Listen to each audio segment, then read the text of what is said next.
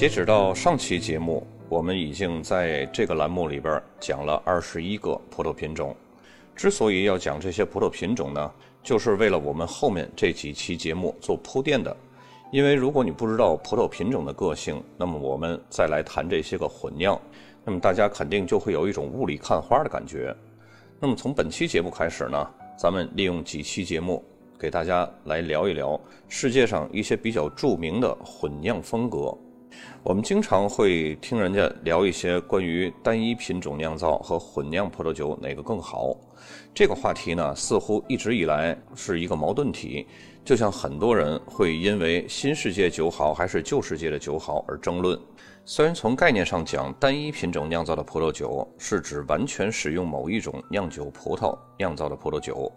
但其实呢，很多国家的法律是允许只要酿酒时使用的其他品种不超过百分之十到百分之二十五，这款酒呢就可以被称为是单一品种葡萄酒。它可以在允许的范围内添加少量的其他葡萄品种。这样呢，对葡萄酒的酒质、颜色、香气等方面都有很好的改良作用。那么混酿葡萄酒呢？酿酒师可以通过混合来自不同的酒桶、不同葡萄园、不同葡萄品种以及储藏在酒桶当中不同年份的葡萄酒，来创造令人惊叹的风味儿。以后几期节目呢，我们可以通过专门研究几个葡萄酒混合的经典地区，来了解更多关于混合的知识。葡萄酒混合是怎么样产生的呢？在过去的几个世纪里啊，人们通过学习和经验的总结，了解到了最好的混合方式是将不同的葡萄品种分开酿造，就是制成葡萄酒，然后再将它们混合，也就是一种调和。因为这样做呢，可以有更多的调和机会和空间。可以调配出更好的酒，而在古代呢，酿酒葡萄则是被一起采摘、一起酿造。我们称这种做法叫田间混合。其实呢，波特酒就是为数不多的还能找到这样做的酒。这种方式呢，就有点像咱们做菜做的那个大杂烩。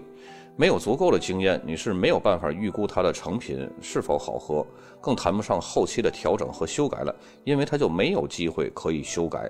由于所要求的经验和技术难度是非常高，那么后来的酿酒师呢，在有了相对完备的单独发酵和储藏的设备之后，就将葡萄酒单独酿造，然后呢存放在橡木桶或者是储酒罐当中储存，到了调配的时候再进行调配。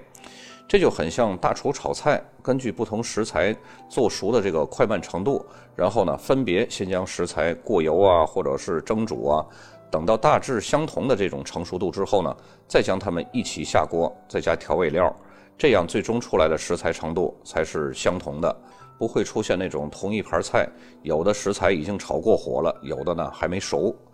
掌握葡萄酒混合的技术是需要很长时间的经验积累的。其实这种技术呢，在国外都是一个统一的词，叫 blending，就是混合、调和、勾调、勾兑。只不过由于白酒市场搞得咱们中国人对这个“勾兑”这个词呢是比较反感的，所以我们看到的更多的翻译文稿呢都是拼配或者是混酿、混合，连勾调这个词使用的都很少，因为它会牵扯到勾兑。那么，如果想把混合这门技术质变成为艺术，有时呢，则需要付出一生的时间。一些伟大的酿酒师啊，经常是结合技术分析和品尝，有些拼配的试验呢，要经过五十次甚至是一百多次的反复，直到创造出完美的配方。但是，这种混合的配方和比例呢，只能使用一次。毕竟呢，葡萄它是一种植物，受到每年的天气因素，都会有一系列新的条件改变葡萄的成熟度或者是风味物质的积累，从而导致酿酒的方式也要根据当年的葡萄进行微调，甚至呢是大比例的微调。就像波尔多列级庄，每年用的赤霞珠和梅洛的比例就是完全不一样的，这就是由于天气造成的各方面的条件不同。没有两个年份的天气是一模一样的，从而呢就导致了好天气的年份就多使用点赤霞珠，差一点的年份呢就需要增加梅洛的比例，甚至还要增添一些个品丽珠，提升颜色和果香，添加一些小味多来增强单宁。那么怎样知道拼配达到了完美的状态呢？其实这是一种排除法。当试验过无数次的调配小样之后呢，将最后选出的那个小样再进行微调。如果没有再出现更令人满意或者是更惊为天人的这种样品的时候呢，那么最后这个小样就是最完美的配方了。当你看今天市面上可以见到的混酿葡萄酒时呢，不知道各位有没有注意到一些共同性？所有的赤霞珠混酿的葡萄酒几乎都是和梅洛。如果要是用希拉来混合呢，那就是用歌海纳以及莫赫怀特在一起混合。那有一点不知道各位有没有注意，就是你几乎找不到赤霞珠和黑皮诺一起混合的葡萄酒。那这是为什么呢？首先啊，这是一种传统。历史悠久的葡萄酒产区，在很长一段时间内，通过经验、通过积累，才发展出了属于自己的葡萄酒拼配的混合物。经典的波尔多风格的混酿呢，就是当今的标杆。说到这个传统啊，咱们不得不用中国的餐饮文化打个比方。所谓传统，就是几代人，甚至是十几代人经验总结的一个结晶。虽然说有一些创新的食物被开发了，但是最根本、最底层的文化却没有任何的动摇。就好像现在很多融合菜，辣子鸡还是辣子鸡，只是呢在南方会降低一点辣度，而不会把辣子换成西芹。其实好多东西，什么是主流，什么是非主流，在当时的区分并不是那么明显，只是后来主流的东西定下来了，那么非主流的东西呢，自然就没有了，也才会有了分野。可当时呢是看不清楚的，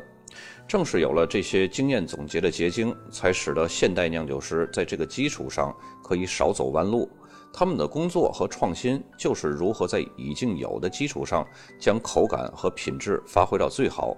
更适应那个时期更多人的口味。在前几期节目中呢，我介绍过一个是美国版的波尔多混酿，叫梅里蒂奇混酿，它就是一个活生生的例子。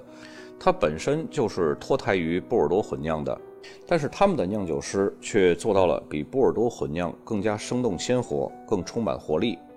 另外一个可以一起拼配的因素呢，就是气候，一起生长的东西是最适合搭配在一起的。这就像我们看到过很多顶级的球星，即使他们的水平都像梅西、C 罗或者是内马尔那样的水平，但是组成一个球队一样还是需要磨合，形成默契。否则就是你踢你的，我踢我的，永远进不了球。这也就是为什么我们小的时候淘气干坏事的时候，总是要找自己的死党一起干呢？因为文化同源，彼此相互了解，有默契。同样的道理啊，葡萄也是一样的属性。适应相同气候的葡萄品种呢，通常是绝佳的混酿搭配。这也就是为什么赤霞珠和黑皮诺很难成为难兄难弟的原因了。如今那些传统的风格呢，在已有的基础上都有一些变化和差异，这就是因为大众的口味随着时代的进步也在进化。一百年前的波尔多风格肯定和现在的酒不是一个味儿的，这不仅仅是设备技术的先进而造成的差异化，更多的呢是市场需求的口味也在不断的变化。最明显的特点呢，就是味道越来越重，口感越来越饱满，这就是进化而导致的。打个比方啊，一百年前的鱼香肉丝肯定和现在的味道是不一样的，因为人们的口味越来越重，强势味道肯定会盖过弱势味道，这也就是现在的网红餐厅出品的招牌菜几乎都是味儿厚浓郁的原因，以至于餐厅现在下手是越来越重了。其实这种情况啊，在以前也有这种先例的，过去东来顺火锅每年要歇业两个月的，在歇业之前呢，他们这个调料的味道就会调得很重。目的呢，就是为了让顾客吃完他家的，不会再去其他的涮肉馆了。食物跟人的命运一样，不可能一种食物从几个世纪之前到现在是一直延续的，除非它可以根据当时的口味做出调整，完成进化。至于那些没有保留到今天的混酿葡萄酒风格呢，一定是有很多的演化因素的，要么就是产酒国政治体制的因素，这是最不可控的因素。要么就是没有跟上消费者的口味需要和口味变化，再有就是由于商业因素被市场淘汰的。有些混酿葡萄酒在绽放的时候是非常的璀璨，就好像网红酒，一夜之间呢火得一塌糊涂，然后呢突然有一天它就消失了，这是市场决定的。人们抛弃它肯定会有抛弃它的道理，就好像二十年前有一种叫红焖羊肉的东西，那个时候呢刚好我是在天津。毫不夸张地说，在它最火爆的时候，五家餐馆里边就有一家是做红焖羊肉的。好像大家呢突然之间就喜欢了这种用红豆腐乳烧的羊肉，甚至连粤菜馆的门口都会贴一个招牌红焖羊肉。然后呢，突然有一天它就消失了。同样的，还有水煮鱼和水煮肉，都是那个时代的巅峰产物。流传下来有流传下来的道理，消失也有消失的因素。我们会结合人类的口味进化以及市场商业进化的因素，来在后几期节目当中呢，介绍一下流传下来的混酿风格。我们不仅仅要介绍每种混酿风格的特点和品种搭配，还会介绍为什么是它们几个品种混搭在一起。既然混酿是几代人甚至是十几代人总结的经验结晶，那么这种经验是如何进化而来的，以及为什么它们可以流传下来而没有被淘汰？我们将在以后的几期节目逐一给大家分解。本期节目就到这儿，咱们下期再见。